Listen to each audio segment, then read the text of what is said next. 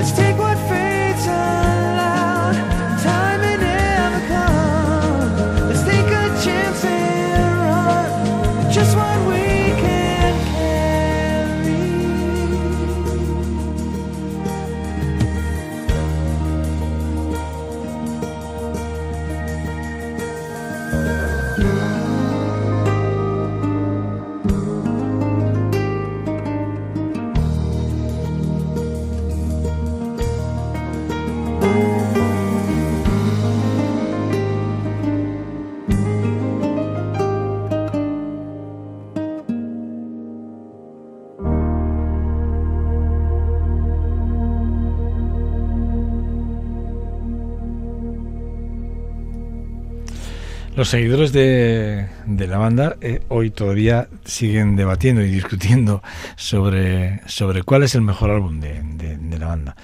Eh, la inmensa mayoría se decantan por el doble Snow, que para mí principalmente es el disco que, a mí me representa cuando los escucho.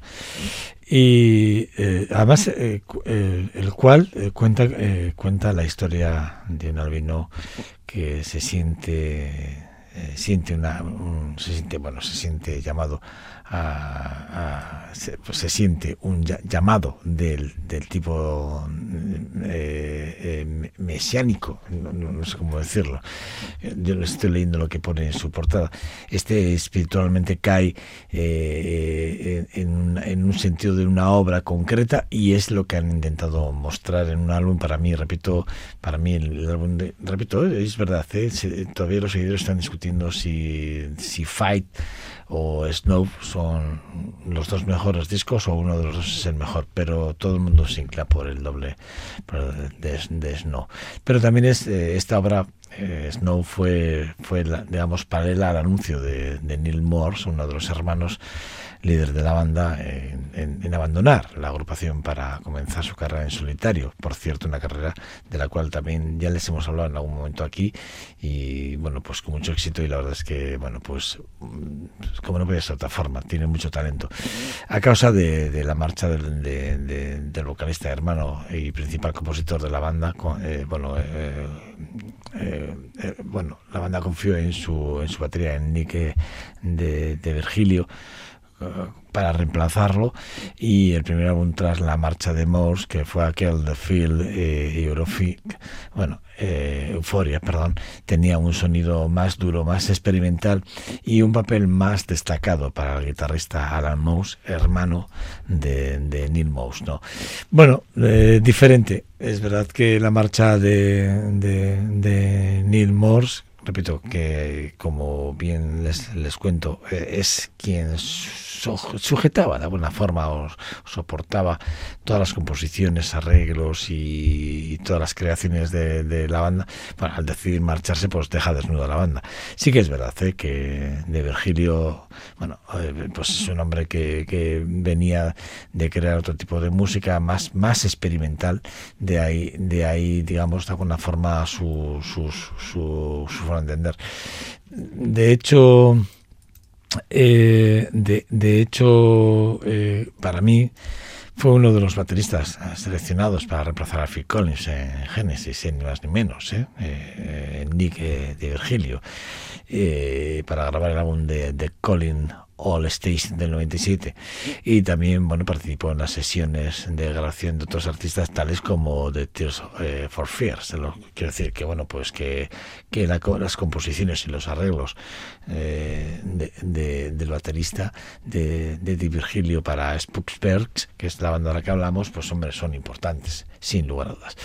Otra de esas bandas que a mí me, me encantan y que son de, de Kicks que saben que ya les he hablado más de una vez de para mí es, la banda, no sé cómo decirles, para mí es una de esas bandas referenciales eh, inglesas de rock eh, del norte de Londres, que, bueno, pues que tanto los hermanos, los bueno, tanto Ray como David, David Davis, bueno, pues los dos hermanos crearon allí por el 63 para mí es una de esas bandas eh, que, que, generan que generan un, tipo de géneros muy muy que mezclaban ¿no? el, music hall inclusive no británico con el rhythm and blues con la música eh, folclórica o de folk junto con el country y Roy Davis además como cantante principal guitarrista rítmico tenía o, tiene ¿no?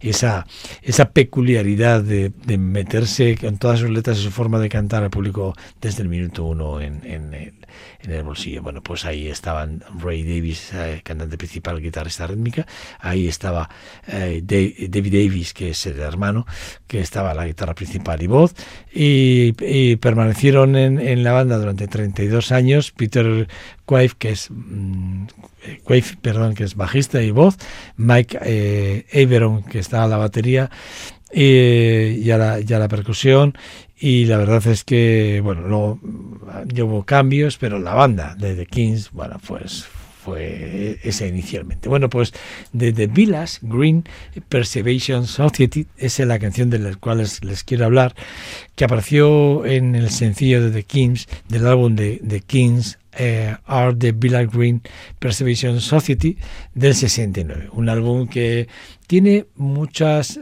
digamos, muchas partes de rock, pero tiene sobre todo muchas partes de fusiones de pop y folk, que es eh, para mí lo importante de este disco. Uno para mí de los discos más importantes de The Kings, sin lugar, sin lugar a dudas. Pero vamos a escuchar, vamos a escuchar el, tema homónimo del, del álbum de 1973 y lo vamos a hacer en directo, que es como hay que escuchar la música.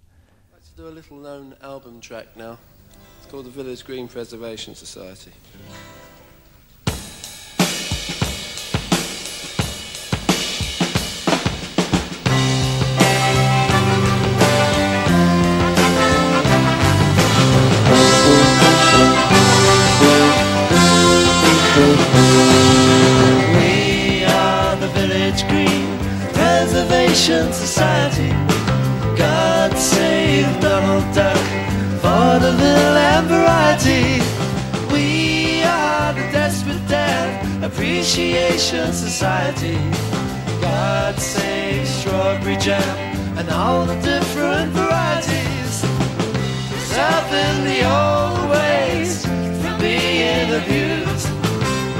Protecting the new ways for me and for you. What more can we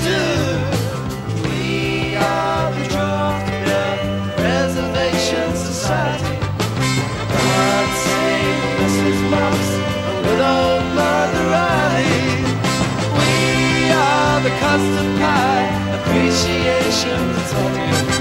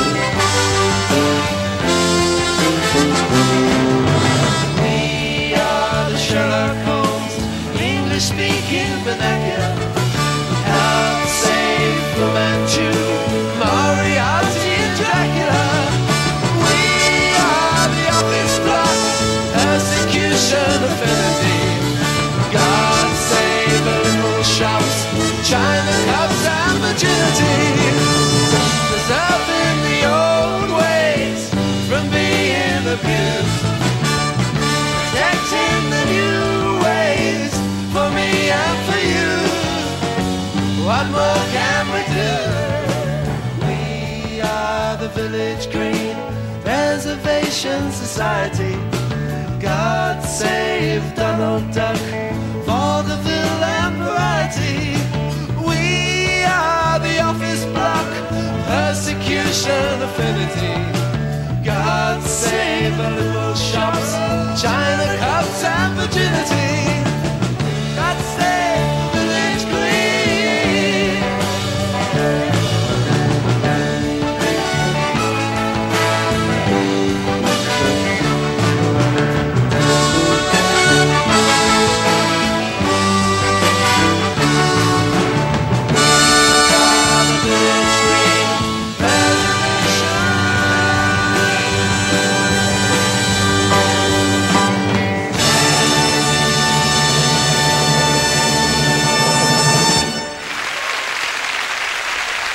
de The Village, Green Preservation Society, eh, el, tema grabado en el 69 para eh, The King's Art, The Village Green Preservation Society, que un álbum, repito, maravilloso, estupendo, eh, que, para mí es uno de los grandes álbumes de, la banda. ¿eh? Eh, el mejor, es mejor, digamos, conocida por ser la primera pista de su álbum de estudio del 61. 68, perdón. Y por haber sido, haber lanzada como segundo sencillo del mismo álbum eh, y que además fue el que más, curiosamente, dinero les ha embolsado. ¿eh? Eh, este segundo álbum. Bueno, la versión en África, eh, en África del Sur, fueron, eh, hicieron 12 pistas, hicieron 16. El álbum tiene 12, pero para África no sabemos, no sé por qué, no sé explicárselo porque tampoco lo he entendido yo, pero sí que sacaron un, un álbum de 16 pistas.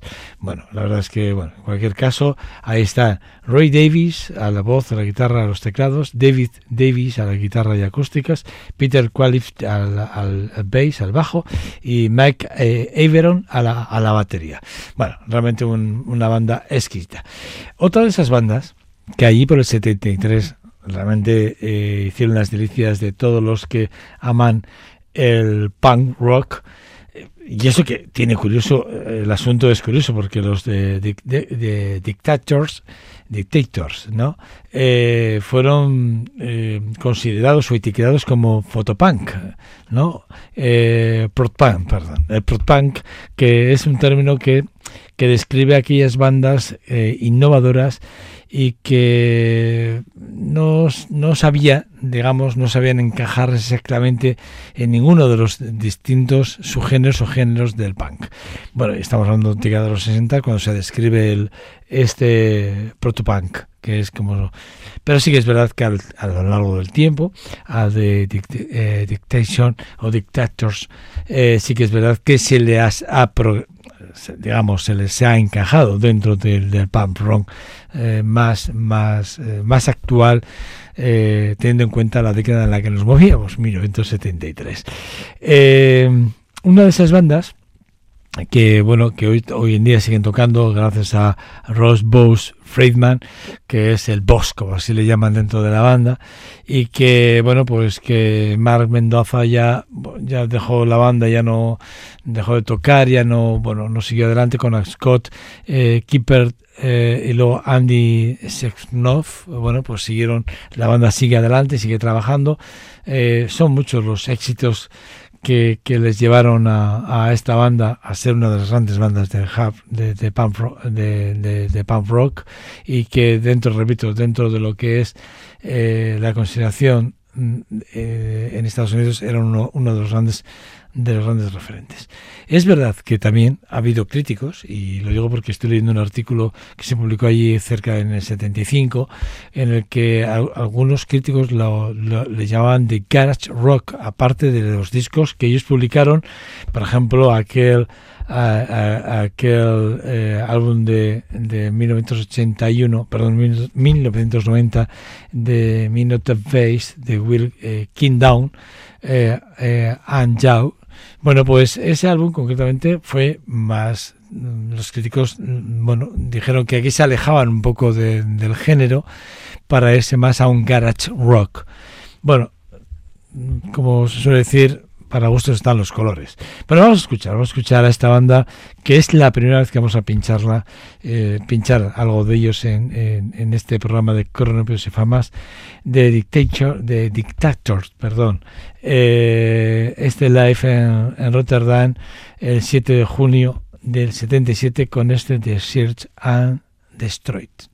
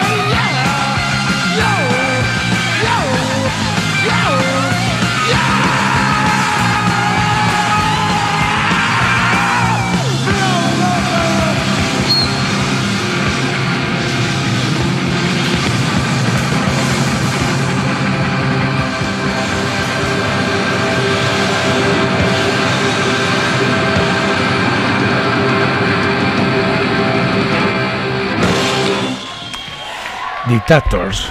Dictators, eh, esa banda, repito, 1973, Nueva York, el punk rock en plena, en plena ebullición, un momento muy importante para, para entender eh, muchos de los movimientos sociales de Estados Unidos se hacía a través de la música, a través de ciertos movimientos y el punk y la música punk en Estados, en Estados Unidos fue importantísima en aquella década. De hecho, de Manifest eh, de, este, eh, de Stenif del 77 de, que, debido, debido, a los problemas internos de la banda decidió separarse a finales del 75, bueno, pues en el 77 volvieron y grabaron para mí este álbum exquisito y maravilloso que luego, bueno, pues a partir de ahí ya procedieron de, de, Blood Brothers eh, en el 78 donde Mendoza, lo que les decía, Mark Mendoza, pues ya cogió las riendas eh, justo antes de abandonar la banda, porque si cogió las riendas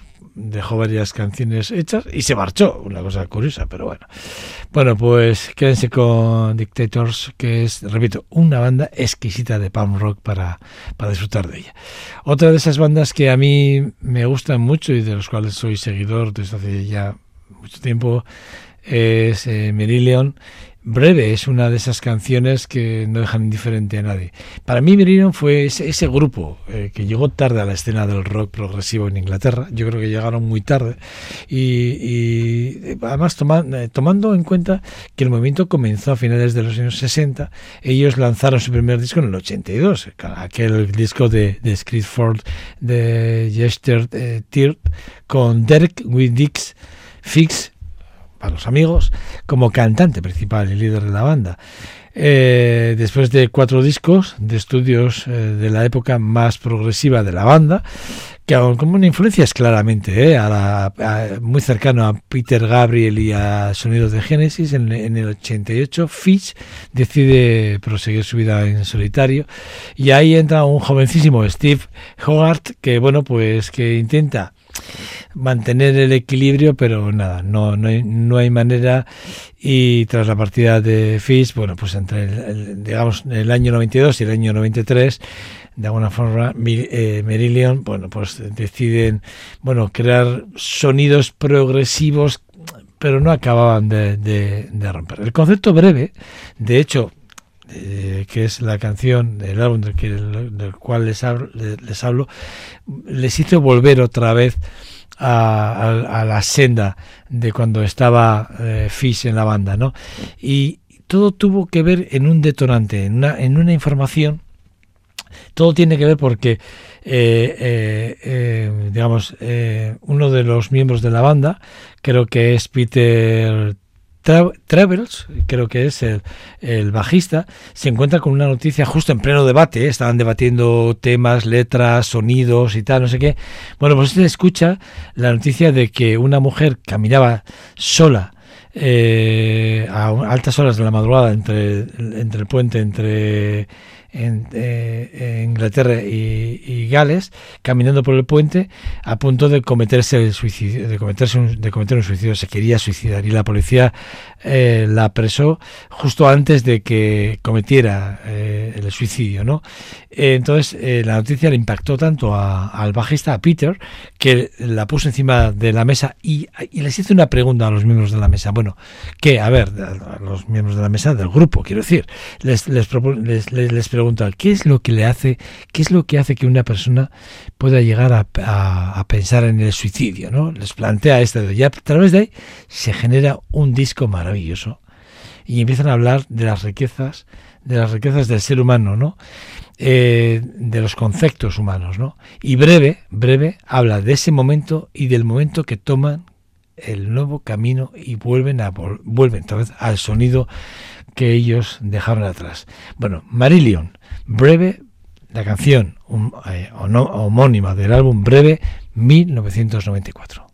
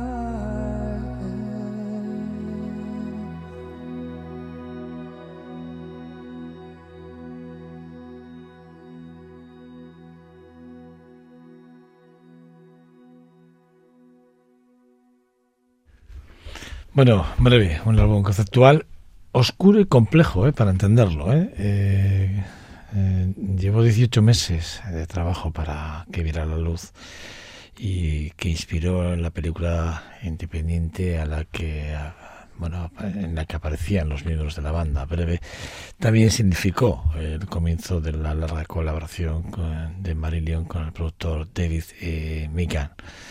Y aunque no tuvo eh, mucho, éxito, eh, mucho éxito comercial, breve es considerado uno de los mejores álbumes de rock progresivo de la década de los 90. Y para mí, lo es sin lugar a dudas, vamos, no, no, no, no tengo la más mínima duda.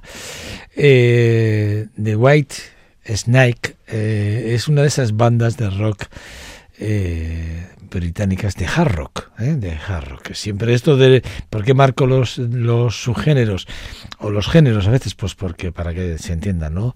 Eh, que vagamente, por ejemplo, en este caso la definición de, de, de hard rock la definición de, es la definición de música de rock eh, surgido a mediados de, la, de, las décadas de los años 60 a partir de los movimientos del sonido de, de caras del blues y las fusiones con el rock. Por eso, mar, de, por eso a veces marco mucho el territorio en, el, en su género. ¿eh? Esto es hard rock y hard rock del bueno. Bueno, de hecho, perdonad. De hecho, eh, de, de White Snake eh, es eh, eh, el homónimo, el disco de la, de la banda, que fue publicado allí en el 87, si no recuerdo mal, la fecha no, no, no está mal, es el 7 de abril del 87. Fue uno de los discos más conocidos de la banda en toda Europa.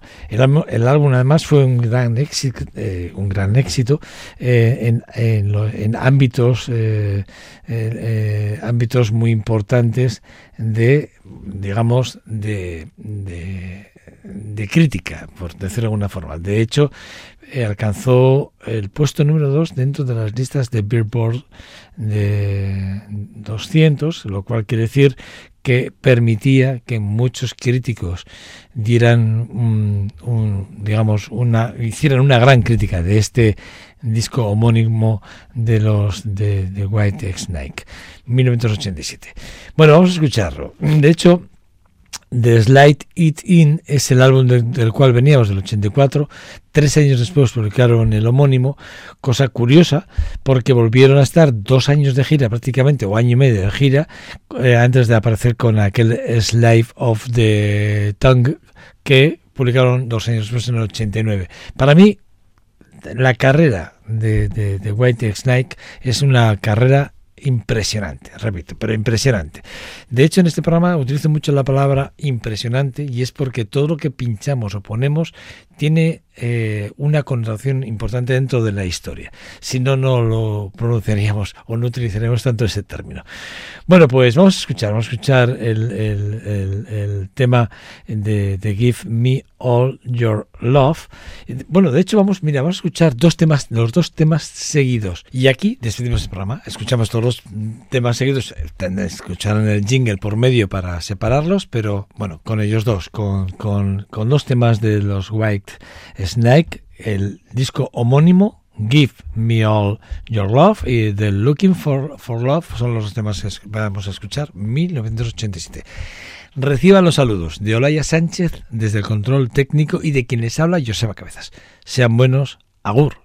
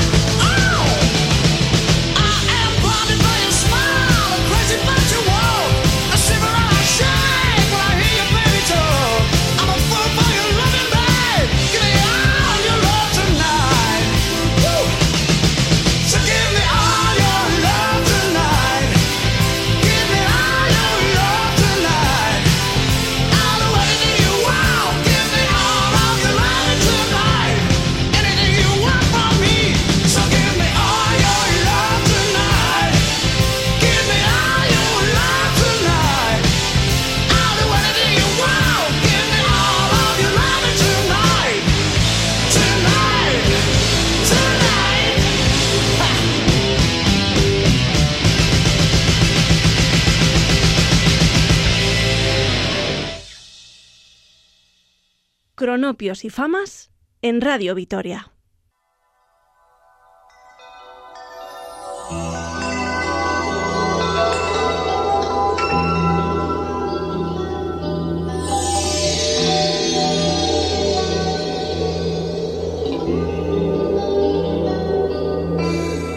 Tired of waiting and closing my eyes. I'm asking myself, why is it all my are so far away? I look in the mirror, don't like what I see. In my reflection, a stranger is staring at me, looking for love. The love of a woman, the needs of a man. I try so hard to believe, but I don't understand.